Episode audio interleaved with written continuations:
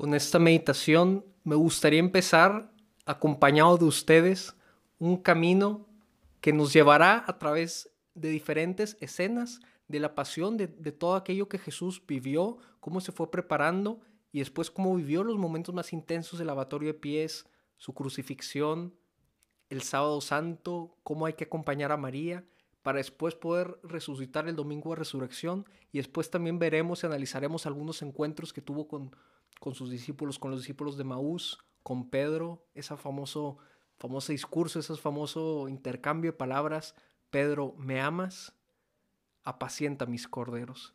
Y todo esto empieza con la unción en Betania, que es lo que queremos meditar hoy. Entonces, les pido de manera muy especial que me acompañen en este tiempo de hoy hasta, hasta el domingo de resurrección y continuemos acompañando a Cristo, teniendo esta actitud de estar abierto a lo que Dios nos quiere, de sí acompañarlo, sí llorar, sí estar con Él, unidos, sufriendo con Él, pero también sabiendo que todo esto lo hizo por mí.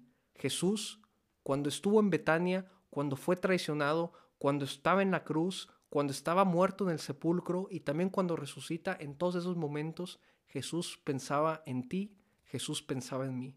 Y el día de hoy meditemos juntos en este primer paso en camino hacia la Semana Santa y hacia la Pascua con la unción en Betania, usando como referencia el capítulo 12 de Juan, versículos del 1 al 11.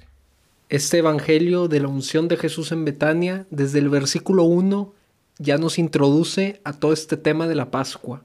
Seis días antes de la Pascua, dice San Juan, Jesús volvió a Betania, donde estaba Lázaro, al que había resucitado. Desde esta primera idea que nos dice San Juan, seis días antes de la Pascua, ya empezamos a oler la última cena, la pasión del Señor y también la resurrección.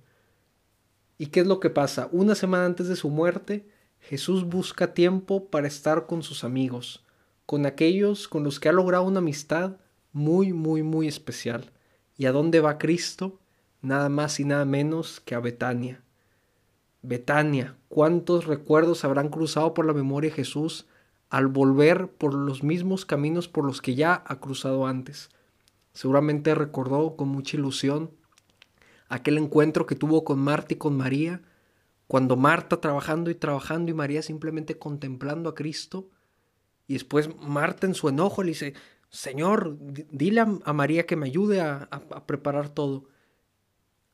Marta, Marta, muchas cosas te preocupan y siendo una sola la importante, María ha escogido la mejor parte. Seguramente recordó esto Jesús al, al, estar entrando en casa de Lázaro y seguramente, seguramente regresó y recordó ese momento en el que resucita a su amigo, resucita a su amigo Lázaro. Pero esta cena era especial. Era especial por dos cosas. Primero, los tres hermanos, Lázaro, Marta y María, querían una vez más agradecerle al Señor por el inmenso amor que les ha tenido al resucitarle a Lázaro, a su hermano. Y en segundo lugar, Jesús sabía que en su corazón este también era una cena de despedida. Jesús se quiere despedir de sus mejores amigos, de aquellos con los que ha tenido un encuentro muy especial. Betania, un lugar marcado de historia. Tomemos un tiempo al igual que los tres hermanos, que Lázaro, que María y que Marta, para invitar a Cristo a nuestras vidas.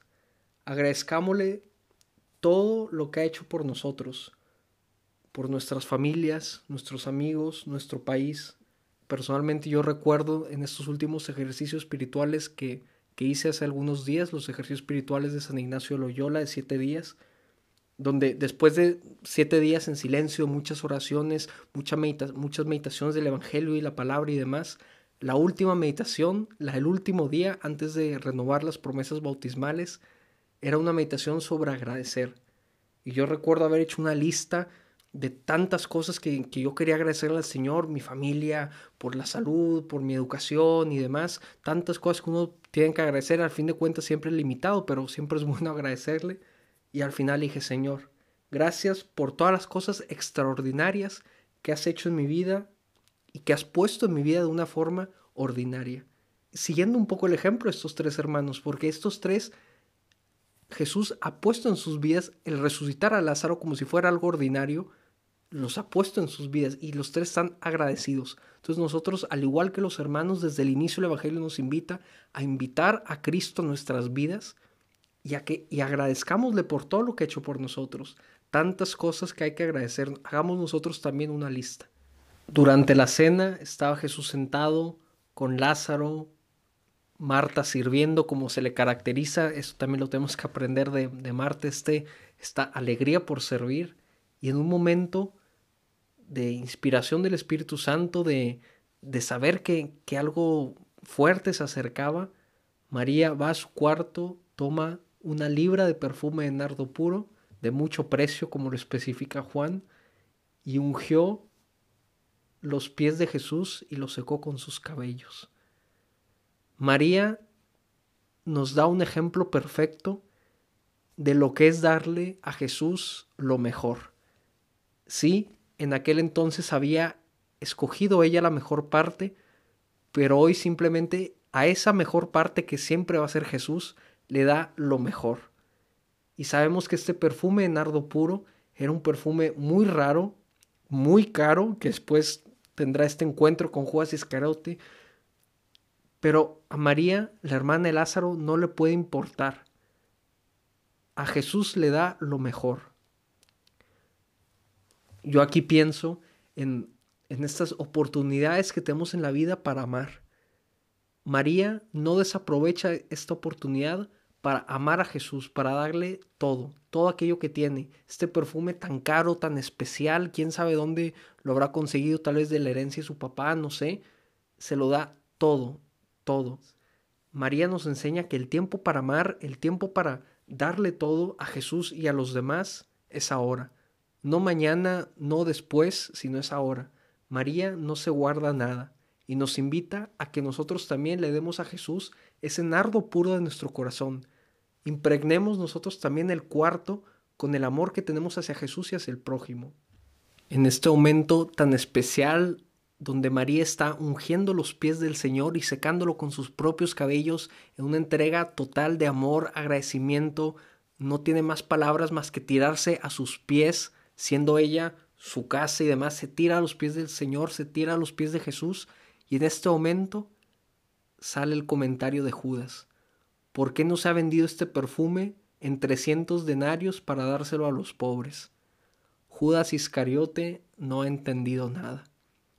Trescientos denarios sí, sí es mucho dinero, un denario era equivalente a un día de trabajo, entonces podemos decir que el perfume de nardo puro era lo equivalente a trabajar trescientos días, sí, sí era mucho, pero Judas no ha entendido nada. María ha entendido que está enfrente de Jesús, está enfrente del Señor y le quiere dar lo mejor. Y Judas está pensando más en términos económicos. Y aparte, como nos, como nos dice Juan, y esto no lo decía por amor a los pobres, sino porque era ladrón y quería sacar algo de ello. O sea, peor. María nos da un ejemplo de cómo una vez más tener a Cristo como el centro, darle lo mejor a Él, Jesús mismo nos dirá que a los pobres los tendremos siempre con nosotros, pero a Jesús no. Jesús hay que darle siempre todo, una y otra vez, que este sea el mensaje de hoy, que este sea el mensaje que nos ayude el día de hoy a prepararnos un poco más para esta cuaresma, para esta Semana Santa y para esta Pascua. Hoy quiero entregarle a Cristo todo. Como María, quiero llenarle todo, tirarme a sus pies y decirle, Señor, aquí estoy para hacer tu voluntad. Jesús, claro, defiende a María porque María ha optado por el amor, ha optado por entregarle todo a Cristo.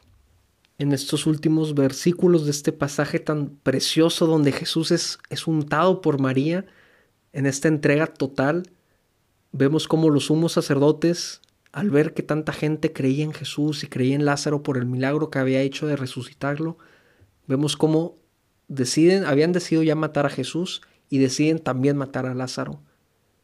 Nos damos cuenta cómo ese juicio del viernes que viviremos en algunos días fue si todo un mero trámite, la decisión ya estaba tomada.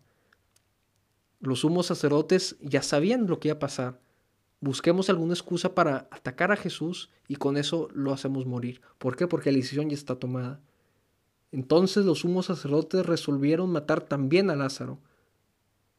Ya habían resolvido matar a Jesús antes de que hubiera juicio, antes de que, de que fueran con Pilato, antes de que apresaran incluso al mismo Jesús.